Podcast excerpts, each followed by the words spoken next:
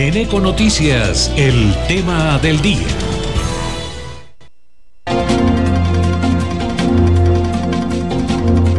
El Ministerio de Educación confirmó que el retorno a clases presenciales en colegios de Colombia es una realidad, pese a que los casos del COVID-19 en todo el país se han disparado nuevamente por cuenta de la variante Omicron. Estamos en el peor momento, eh, al menos en el tema de contagios, no de siniestralidad por efectos de la vacuna, pero sí en los contagios. Estamos peor que en el tercero, segundo y en el primer pico de la pandemia. ¿Convendrá la presencialidad?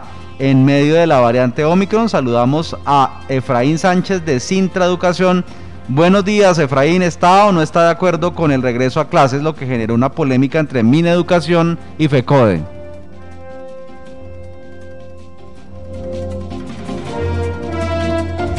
Activar el micrófono, Efraín. Muy buenos días.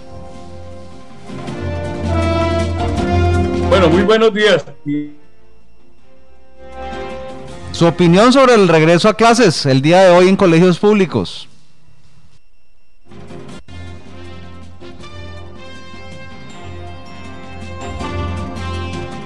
Don Efraín, activar el micrófono ahí por el Zoom. Denle clic en el, en el micrófono y ya le habilita su voz.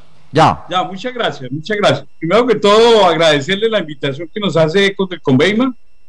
Y desde luego hay que hacer un balance, primero que todo, de los inmensos esfuerzos del sector educativo para cumplirle al pueblo colombiano. Y decir también que definitivamente el mal manejo que ha tenido el gobierno en esta pandemia es desastroso. La ministra de Educación soñó todo el año pasado con el regreso y ahora lo hace en la misma forma.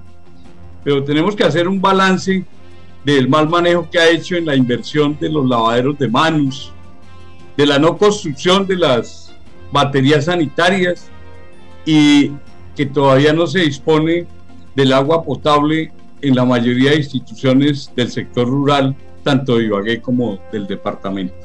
En ese orden de ideas, el sector educativo haremos lo que hicimos el año pasado, unos inmensos esfuerzos donde colocamos nuestras viviendas, como oficinas, como escuelas, donde pusimos el internet y pusimos nuestro computador y los administrativos nunca abandonaron las aulas de, clase y siempre estuvieron en los colegios enfrentándose no solo al COVID sino al gobierno y al mal manejo que se le dio. Hay que recordar en esta arremetida que hace la ministra para regresar a las aulas que finalizando el año se llevaron 70 mil millones de pesos para la conectividad y luego la Contraloría encontró 1.6 billones de pesos que también se llevaron de la conectividad. Entonces nosotros haremos el mejor de los esfuerzos porque nuestro nicho natural del trabajo, nuestro lugar donde nos ganamos el pan nuestro de cada día, desde luego son las instituciones educativas. Haremos presencia, claro que sí, pero exigiremos también el cumplimiento de algunas herramientas eh, básicas, como es que hayan el cumplimiento de la bioseguridad. Creemos que no cuenta ni el municipio ni el departamento con las cosas básicas.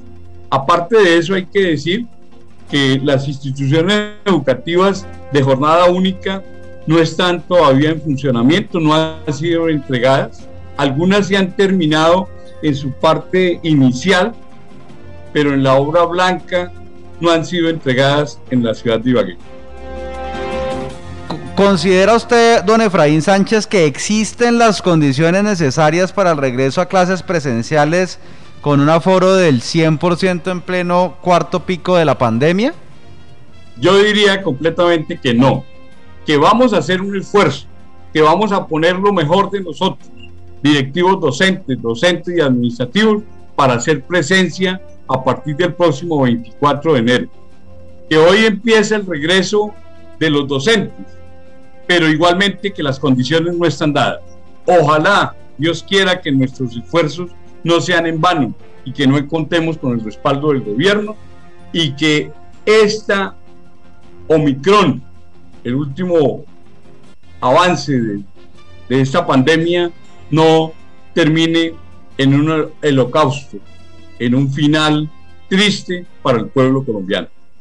Nosotros Javier, ¿entran o no entran hoy a las aulas educativas los muchachos en Ibagué y el Tolima y Colombia? Juan Pablo, los que ingresan hoy son los educadores los no regresan el año académico 2022. Los que regresan a clase eh, son los estudiantes a partir del día 24 de enero. 24, a partir del bueno, ¿en qué porcentaje de la comunidad educativa, don Efraín Sánchez, educadores, administrativos, cuentan con el esquema completo de vacunas?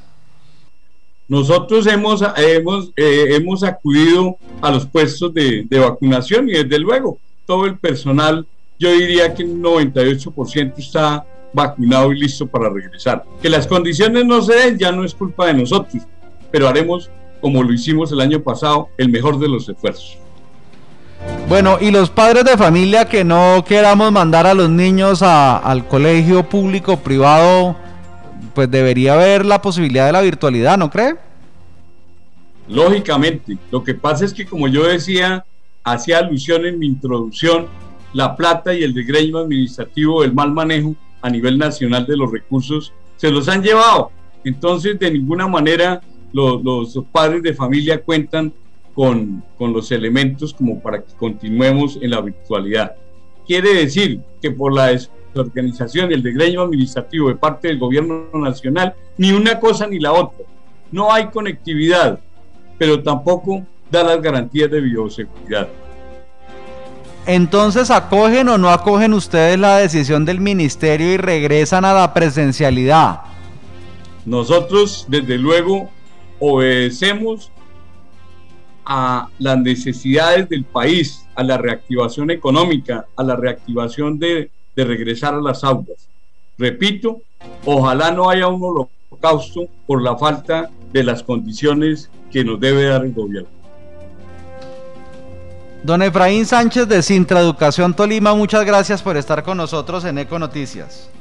Agradecerle a, a Econoticias y desde luego darle un saludo fraternal y sindical de parte de la Central Unitaria de Trabajadores de Colombia, Concesional Tolima, a todos los trabajadores, a todos los directivos docentes, docentes y administrativos de Ibagué y del Tolima.